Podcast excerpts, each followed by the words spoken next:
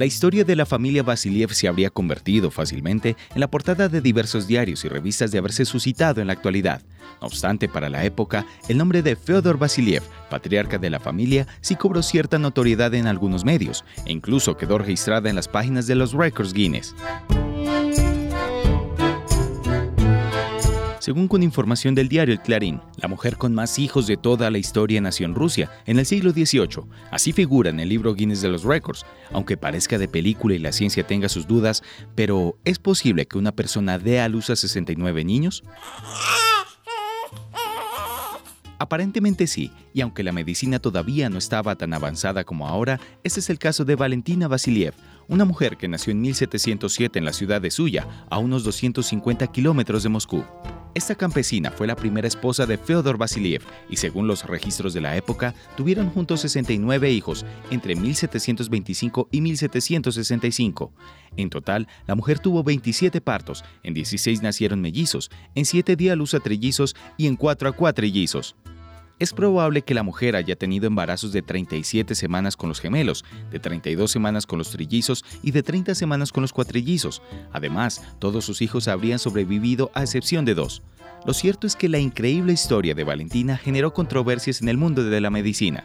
Algunos profesionales creen que no es más que una leyenda o un mito local que pasó de boca en boca a lo largo del tiempo y le restan importancia. ¿Mito o realidad?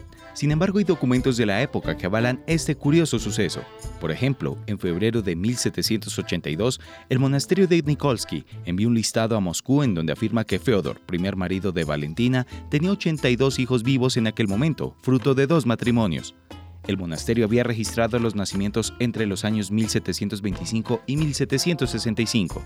Por otra parte, uno de los medios de la época, The Gentleman Magazine, destacó en 1783 la extraordinaria fecundidad de ambos progenitores. Asimismo, la revista británica manifestó que Feodor tenía 75 años y gozaba de salud perfecta. En total fueron 35 nacimientos y 87 niños, de los cuales 84 están vivos y solo 3 enterrados se puede confiar en lo anterior, aunque sea sorprendente, ya que vino directamente de un comerciante inglés en San Petersburgo a sus parientes en Inglaterra, quienes agregaron que el campesino iba a ser presentado a la emperatriz, completaba la publicación del magazine. Cabe destacar que el campesino Feodor Vasiliev siguió teniendo hijos con su segunda esposa. Por último, la revista médica británica The Lancet afirma que la Academia de Ciencias de Francia investigó el caso de los Vasiliev en su momento, y según les informaron desde la Academia Imperial de San Petersburgo, ambos vivían en Moscú y recibían ayuda del gobierno. Más allá de los escasos registros de la época, se cree que Valentina Vasilieva vivió hasta los 76 años, dejando una descendencia de 69 niños y que solo dos murieron siendo pequeños.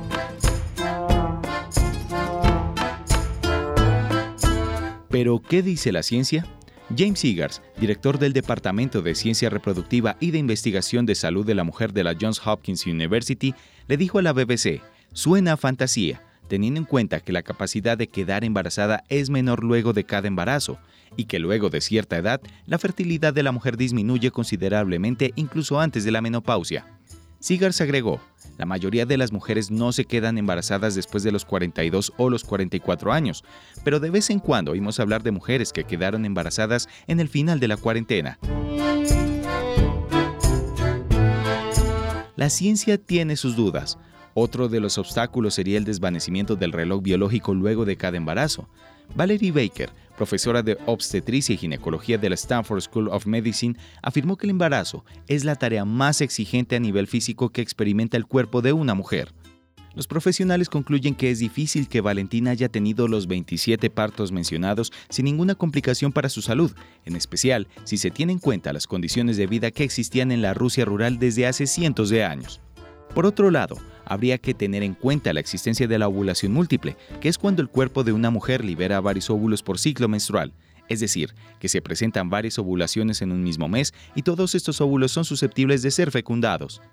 Otro aspecto a tener en cuenta es que los años fértiles de esta mujer se dieron entre 1725 y 1765, dando como resultado 40 años de fertilidad para 27 nacimientos, y además que es más probable que un parto se dé antes de tiempo cuantos más niños tenga en el útero de la mujer. Según los cálculos de la BBC, Valentina Vasilieva podría haber tenido embarazos de 30 semanas con cuatrillizos, de 32 semanas con trillizos y de 37 semanas con gemelos. De esta manera, habría pasado embarazada 18 años enteros de su vida.